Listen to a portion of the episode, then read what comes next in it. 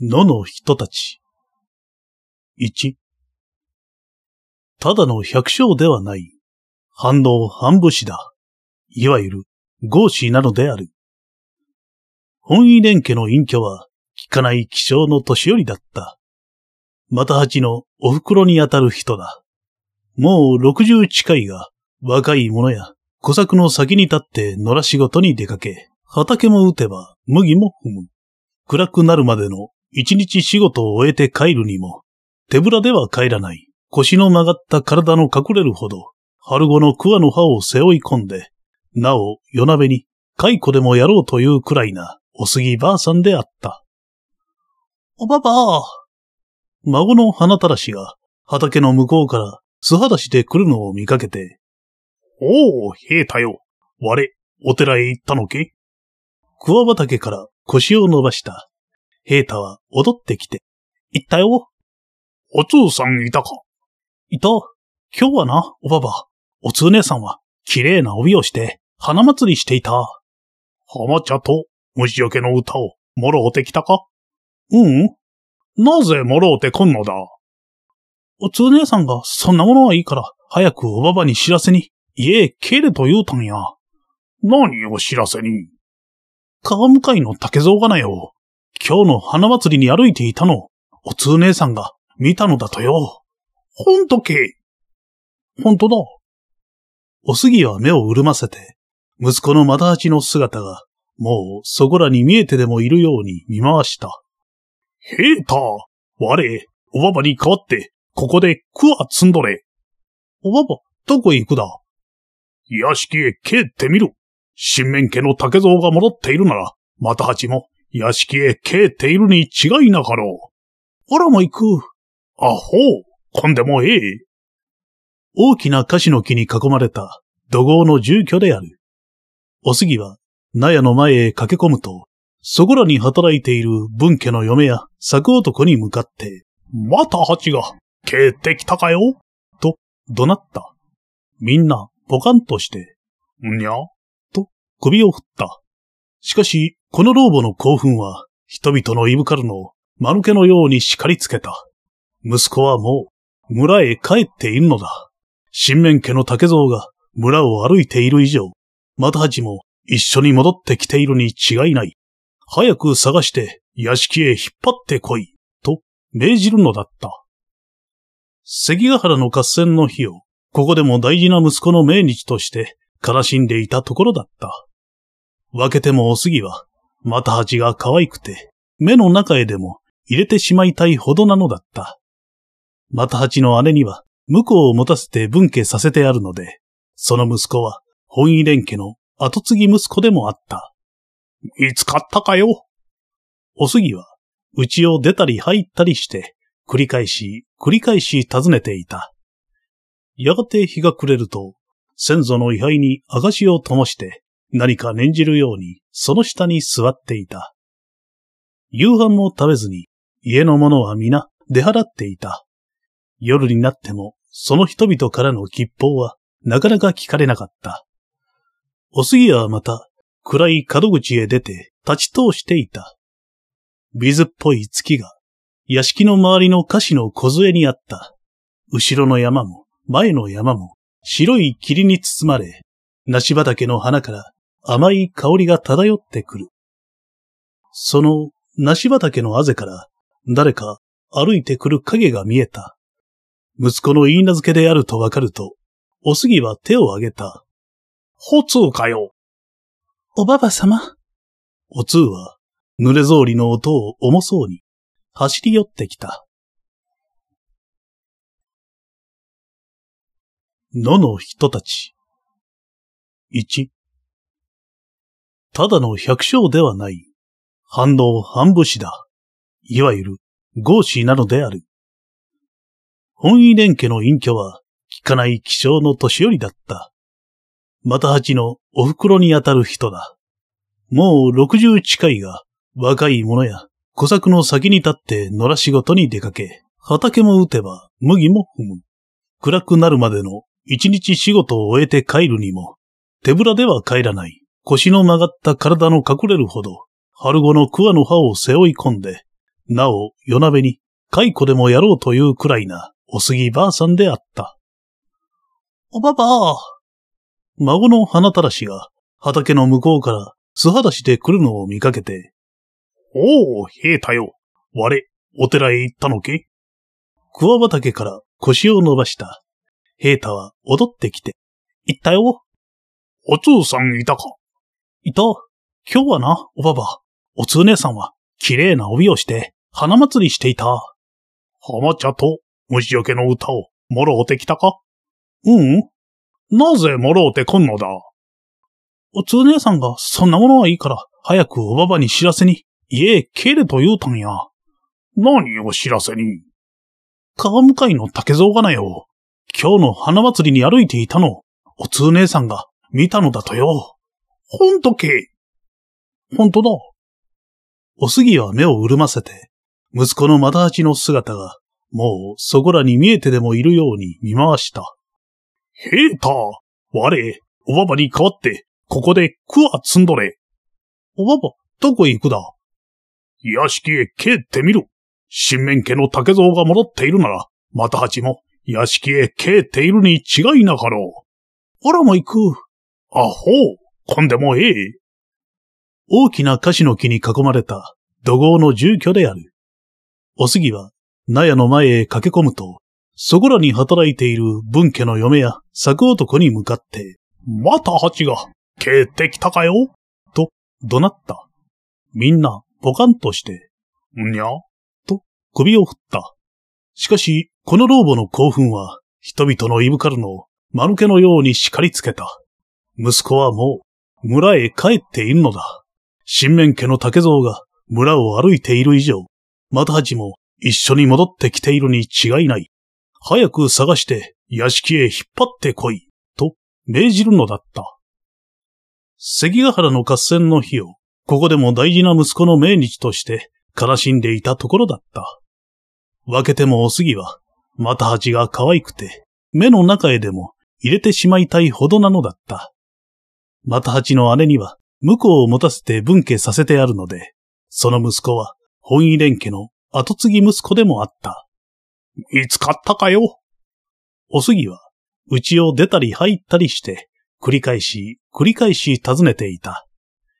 やがて日が暮れると、先祖の位牌に証を灯して、何か念じるように、その下に座っていた。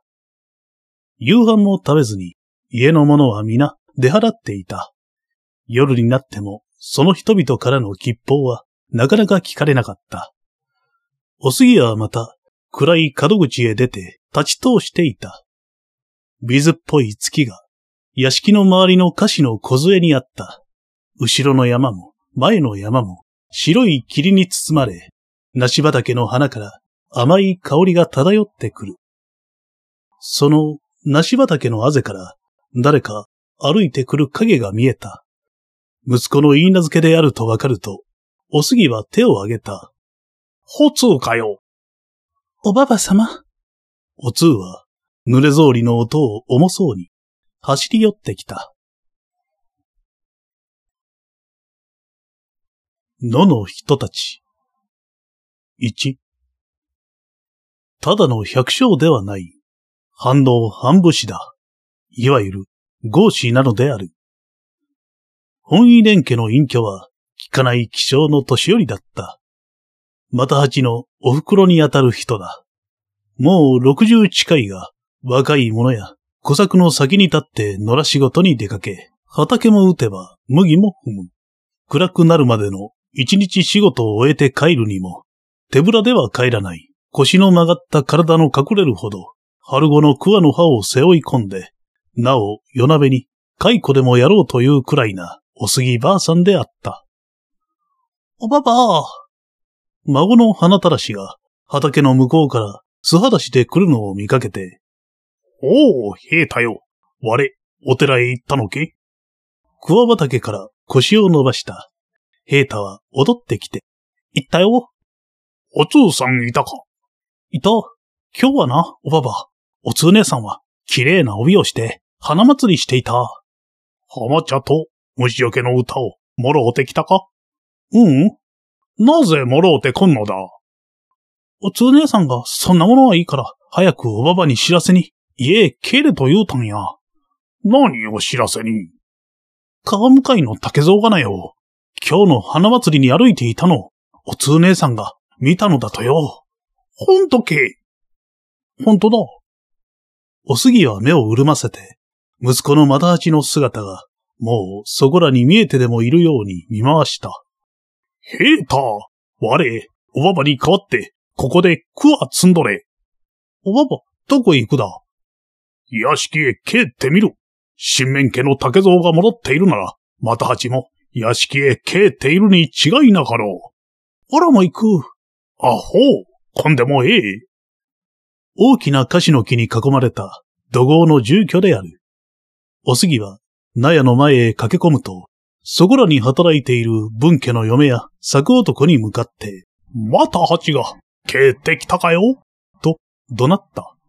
みんな、ポカンとして、んにゃと、首を振った。しかし、この老母の興奮は、人々のいぶかるのを、間抜けのように叱りつけた。息子はもう、村へ帰っているのだ。新面家の竹蔵が村を歩いている以上、また八も一緒に戻ってきているに違いない。早く探して屋敷へ引っ張ってこい、と命じるのだった。関ヶ原の合戦の日を、ここでも大事な息子の命日として悲しんでいたところだった。分けてもおすぎは、また八が可愛くて、目の中へでも入れてしまいたいほどなのだった。また八の姉には、婿を持たせて分家させてあるので、その息子は本意連家の後継ぎ息子でもあった。見つかったかよおすぎは、家を出たり入ったりして、繰り返し、繰り返し訪ねていた。やがて日が暮れると、先祖の位牌に証を灯して、何か念じるように、その下に座っていた。夕飯も食べずに、家の者は皆出払っていた。夜になっても、その人々からの吉報は、なかなか聞かれなかった。おすぎはまた、暗い角口へ出て、立ち通していた。水っぽい月が、屋敷の周りの菓子の小杖にあった。後ろの山も、前の山も、白い霧に包まれ、梨畑の花から甘い香りが漂ってくる。その梨畑のあぜから、誰か歩いてくる影が見えた。息子の言い名付けであるとわかると、おすぎは手を挙げた。ほつうかよ。おばば様？おつうは、濡れ草履の音を重そうに、走り寄ってきた。野の人たち。一。ただの百姓ではない。反応半武士だ。いわゆる、合士なのである。本意連家の隠居は、聞かない気象の年寄りだった。また八のお袋にあたる人だ。もう六十近いが、若い者や小作の先に立って野良仕事に出かけ、畑も打てば麦も踏む。暗くなるまでの一日仕事を終えて帰るにも、手ぶらでは帰らない。腰の曲がった体の隠れるほど、春後の桑の葉を背負い込んで、なお夜鍋に蚕でもやろうというくらいなおすぎばあさんであった。おばばあ。孫の花たらしが畑の向こうから素裸足で来るのを見かけて、おお、平太よ。我、お寺へ行ったのけ?桑畑から腰を伸ばした。平太は踊ってきて、行ったよ。おつうさんいたかいた。今日はな、おばば。おつう姉さんは、綺麗な帯をして、花祭りしていた。浜茶と虫除けの歌を、もろうてきたかううん。なぜもろうてこんのだ？おつ姉さんが、そんなものはいいから、早くおばばに知らせに、家へ帰れと言うたんや。何を知らせに？川向かいの竹蔵がなよ。今日の花祭りに歩いていたの、おつ姉さんが見たのだとよ。ほんとけ？ほんとだ。おすぎは目を潤ませて、息子の又八の姿がもうそこらに見えてでもいるように見回した。ヘータ我、おばばに代わって、ここでクワ積んどれ。おばば、どこへ行くだ？屋敷へ帰ってみる。新面家の竹蔵が戻っているなら、また八も屋敷へ帰っているに違いなかろう。あらも行く。あほう、こんでもええ。大きな樫の木に囲まれた土豪の住居である。おすぎは、納屋の前へ駆け込むと、そこらに働いている文家の嫁や作男に向かって、また八が、帰ってきたかよと、怒鳴った。みんな、ポカンとして、んにゃと、首を振った。しかし、この老母の興奮は、人々のいぶかるのを、間抜けのように叱りつけた。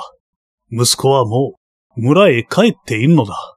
新面家の竹蔵が、村を歩いている以上、また八も、一緒に戻ってきているに違いない。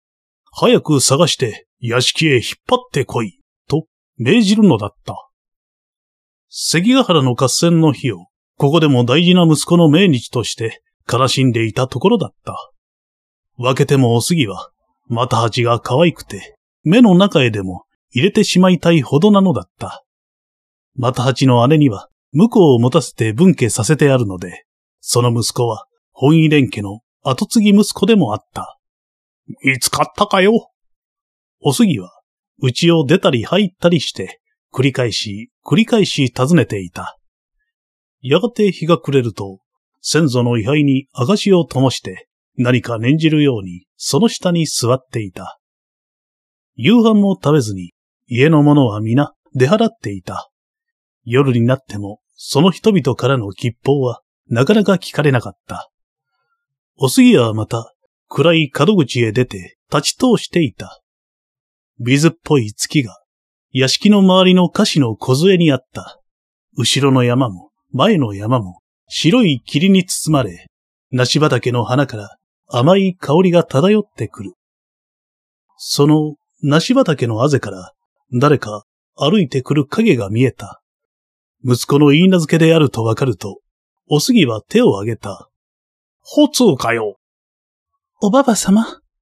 おつうは、濡れ草履の音を重そうに、走り寄ってきた。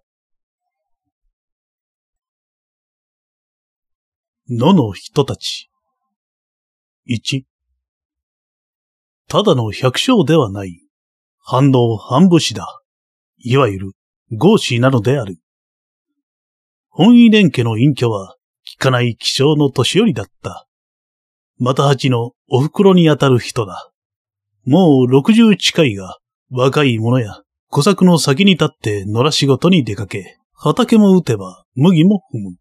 暗くなるまでの一日仕事を終えて帰るにも、手ぶらでは帰らない。腰の曲がった体の隠れるほど、春子の桑の葉を背負い込んで、なお夜鍋に蚕でもやろうというくらいなおすぎばあさんであった。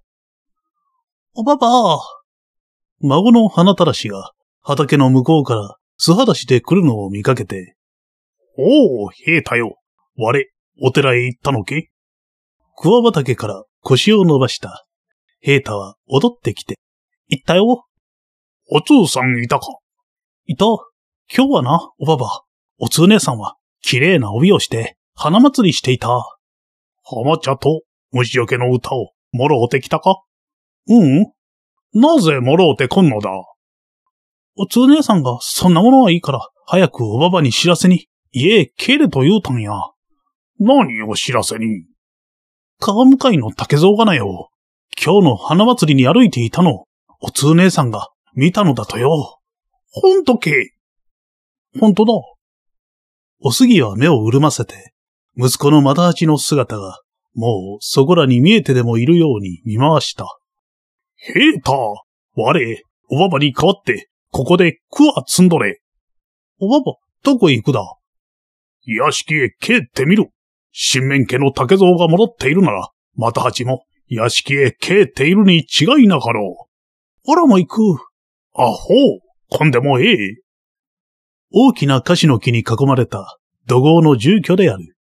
おすぎは、納屋の前へ駆け込むと、そこらに働いている文家の嫁や作男に向かって、また蜂が、帰ってきたかよと、怒鳴った。みんな、ポカンとして、んにゃと、首を振った。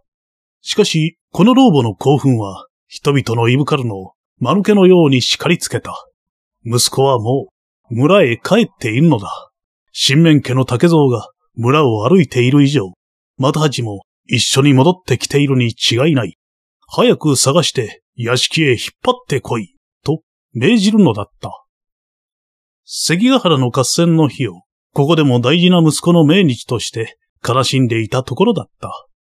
分けてもおすぎは、また八が可愛くて、目の中へでも入れてしまいたいほどなのだった。また八の姉には、婿を持たせて分家させてあるので、その息子は、本意連家の後継ぎ息子でもあった。見つかったかよおすぎは、家を出たり入ったりして、繰り返し、繰り返し訪ねていた。やがて日が暮れると、先祖の位牌に証を灯して、何か念じるように、その下に座っていた。夕飯も食べずに、家の者は皆出払っていた。夜になっても、その人々からの吉報は、なかなか聞かれなかった。おすぎはまた、暗い角口へ出て立ち通していた。水っぽい月が、屋敷の周りの菓子の小杖にあった。後ろの山も、前の山も、白い霧に包まれ、梨畑の花から甘い香りが漂ってくる。その梨畑のあぜから、誰か歩いてくる影が見えた。息子の言い名付けであるとわかると、おすぎは手を挙げた。ほつうかよ。おばば様？おつうは、濡れ草履の音を重そうに、走り寄ってきた。